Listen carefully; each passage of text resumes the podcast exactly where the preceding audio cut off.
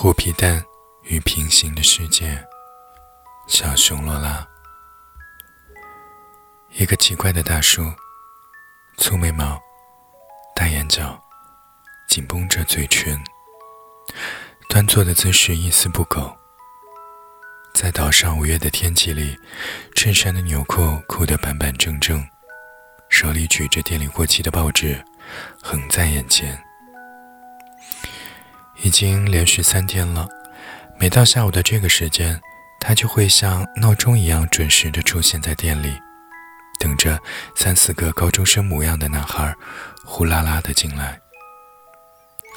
金鱼注意到他的目光格外关注其中的一个男生，甚至仿佛有一些紧张。但看样子，那个男生根本就不认识他。他是他的什么人呢？可能他是他女儿早恋的男朋友吧。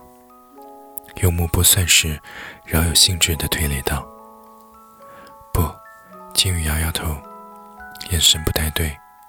那个大叔的目光就好像，就好像什么？就好像在看自己的小孩。这个念头盘桓在心头的瞬间，金宇的脑海里忽然跃出爸爸去世前落在自己身上的目光。同出现店里的那个奇怪大叔的目光，竟然慢慢的重合在一起。他要死了！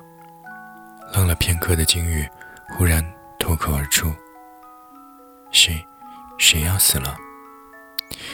金鱼没有出声，他甩甩头，像是要把这个无稽的念头从脑海里甩出去。走到冰箱前整理起当天要用的食材。鸡蛋买了好多吗？做虎皮蛋吃吧。等着煮熟鸡蛋时，门上的铃铛叮当作响。金宇抬眼看到那个奇怪的大叔，注意到金宇目光的他，忽然露出了有一些害羞的微笑。然后出人意料的。他站起身，走到小吧台前，看金玉把那些鸡蛋从沸腾的锅里捞出来。要做虎皮蛋？嗯，大叔会做吗？会呀。那一瞬间，他眉毛上扬，似乎很雀跃的样子。但只是一瞬间，他的眼角就垂了下去，声音也跟着顿了一下。我儿子，他最爱吃我做的虎皮蛋了。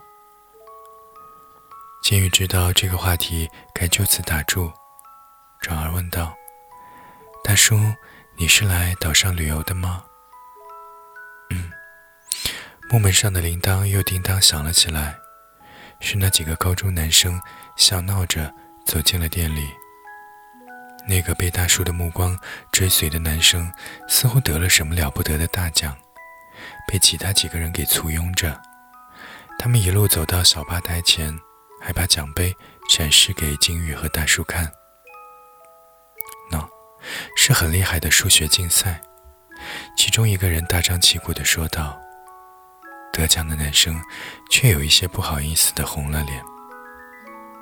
很棒呀！金鱼剥好了鸡蛋，沥过水，架起的油锅里已经冒起些微的烟。大叔的嘴唇仿佛很干涩，喉咙也哽着，有些傻傻的看着几个年轻孩子笑。很棒呀，很棒。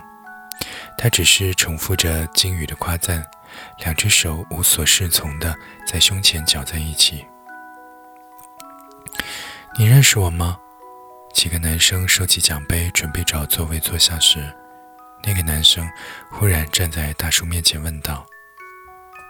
不，不认识。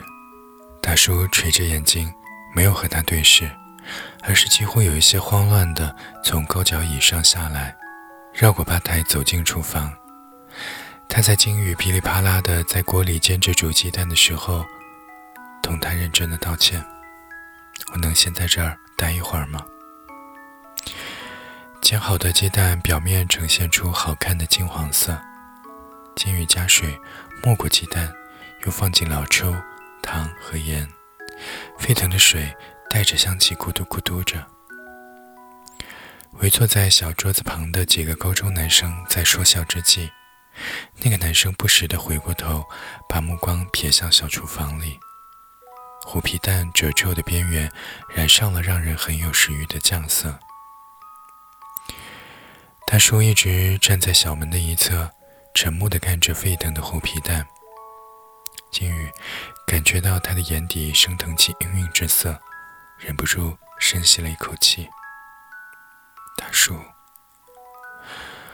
我儿子啊，要是他还活着的话，也有十九岁了，运动神经发达。十岁就开始打篮球的大叔的儿子，高中时作为校队的主力，还参加过全国的联赛。那一场比赛，他们很轻松就得到了冠军，很厉害啊！是啊，大叔叹了一口气。大家都以为他以后会成为职业的篮球运动员，可是，意外发生了。他同篮球队的人一起去攀岩探险时意外坠落，送到医院不久后就因为抢救无效而过世了。过世前，他说服大叔捐赠了自己的器官。那样的话，你就想，我还是以某一种方式存在于这个世界上的。再后来，大叔几经周折。找到了接受儿子心脏移植的那个患有先天性心脏病的孩子。据说，那是一个很聪慧的小孩儿，和自己的儿子不太一样。